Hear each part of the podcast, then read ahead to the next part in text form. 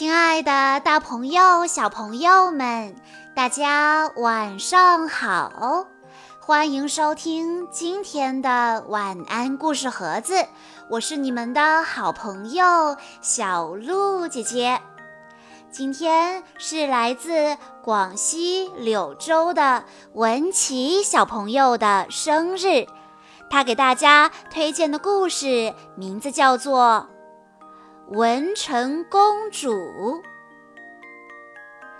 在唐朝的时候，太宗李世民是个勤政爱民的好皇帝，在他的领导下。唐朝的文化繁荣，经济发达，疆域辽阔。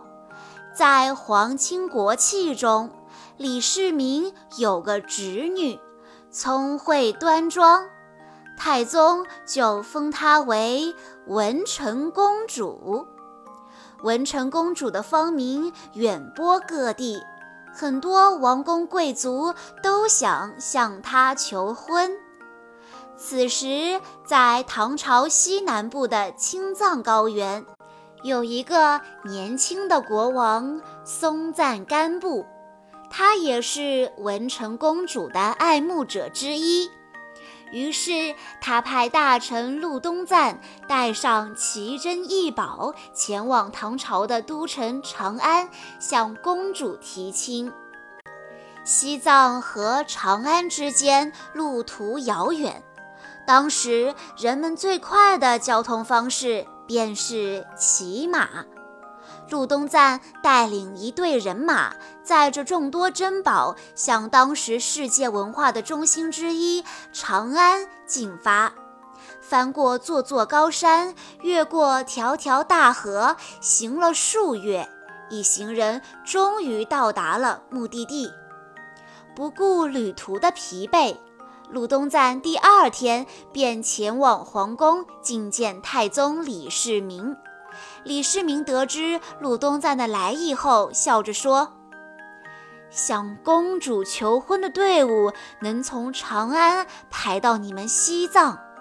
这样吧，我考考你们，谁聪明就答应谁的请求。”太宗领着众多提亲者来到了养马场，命人带来一百匹母马和一百匹小马驹。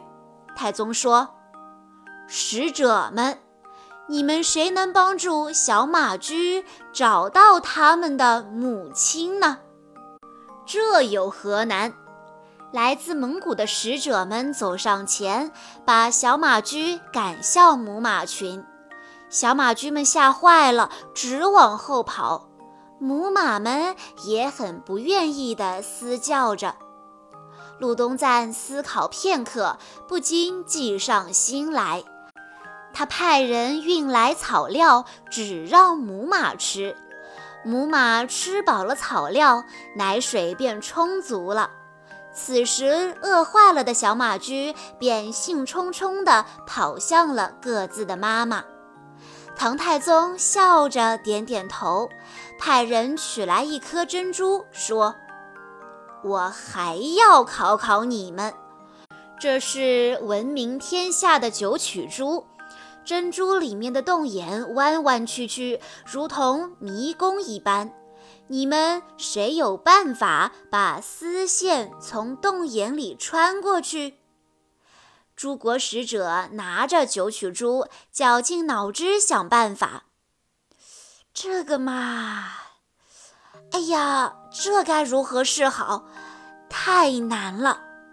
大家急得头上直冒汗，可还是无计可施。鲁东赞思考良久，想到一个好点子。他在地上捉到了一只蚂蚁，用丝线缠住。同时，在九曲珠的一个洞眼边抹了一些蜜。鲁东赞把蚂蚁从没有抹蜜的洞眼放进去，蚂蚁喜欢甜，顺着味道，它很快便从迷宫般的珍珠里爬了出来。诸国大使不禁暗暗称赞。唐太宗也对聪明的陆东赞暗暗赞许。他说：“还有第三个难题，明天大殿里会有三百个姑娘，穿戴一模一样。你们谁能从中认出文成公主，我就答应谁的请求。这可怎么办呢？”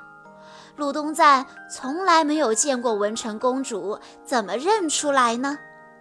这天深夜，他找到给公主洗衣服的宫女，宫女告诉他，文成公主喜欢在头上抹香蜜，它的味道会引来蜜蜂。陆东赞连连拜谢。第二天，使者们来到了三百个姑娘面前。三百个姑娘打扮得一模一样，大家都没见过文成公主，只能大眼瞪小眼的来回看看。陆东赞也前前后后的寻找着，终于他发现了头顶有蜜蜂在飞舞的文成公主。他说道：“就是这一位。”经过重重考验。藏王松赞干布的使者陆东赞终于成功了。他对公主说：“西藏虽远，但民风淳朴。藏王不要您的金银财宝做陪嫁，只希望您带去粮食、种子和先进的农具，帮助西藏人民生活更加幸福。”定好吉日，送亲队伍浩浩荡荡地出发了。文成公主带了很多能工巧匠、文化典籍等等，大家离开长安，向遥远的西藏行进。藏王松赞干布高兴地穿上盛装，到离拉萨几百里远的地方迎接文成公主。当地的人民载歌载舞，夹道欢迎。文成公主来到西藏之后，给当地带来了大唐先进的文化、农业、科技等等，为西藏的发展和汉藏的融合做出了巨大的贡献。小朋友们，请问大家，陆东赞是怎么在三百个人之中找到文成公主的呢？如果你知道答案的话，欢迎你在下方的评论区留言告诉小鹿姐姐。以上就是今天的全部故事内容了。在故事的最后，秦乐琪小朋友的爸爸妈妈想对他说：“亲爱的宝贝，祝你六岁生日快乐！转眼间你就六岁了。”爸爸有时候工作忙，回来的晚，周末还要加班，不能陪你玩，真的很抱歉。但是你很乖，自己主动写作业，给你点赞。以后爸爸多抽点时间陪你玩。妈妈也很抱歉，平时说话太大声，让你受委屈了。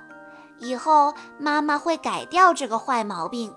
爸爸妈妈祝你生日快乐，健康成长。小鹿姐姐在这里也要祝秦乐琪小朋友生日快乐。好啦，今天的故事到这里就结束了，感谢大家的收听。更多好听的故事，欢迎大家关注微信公众账号“晚安故事盒子”。我们下一期再见喽！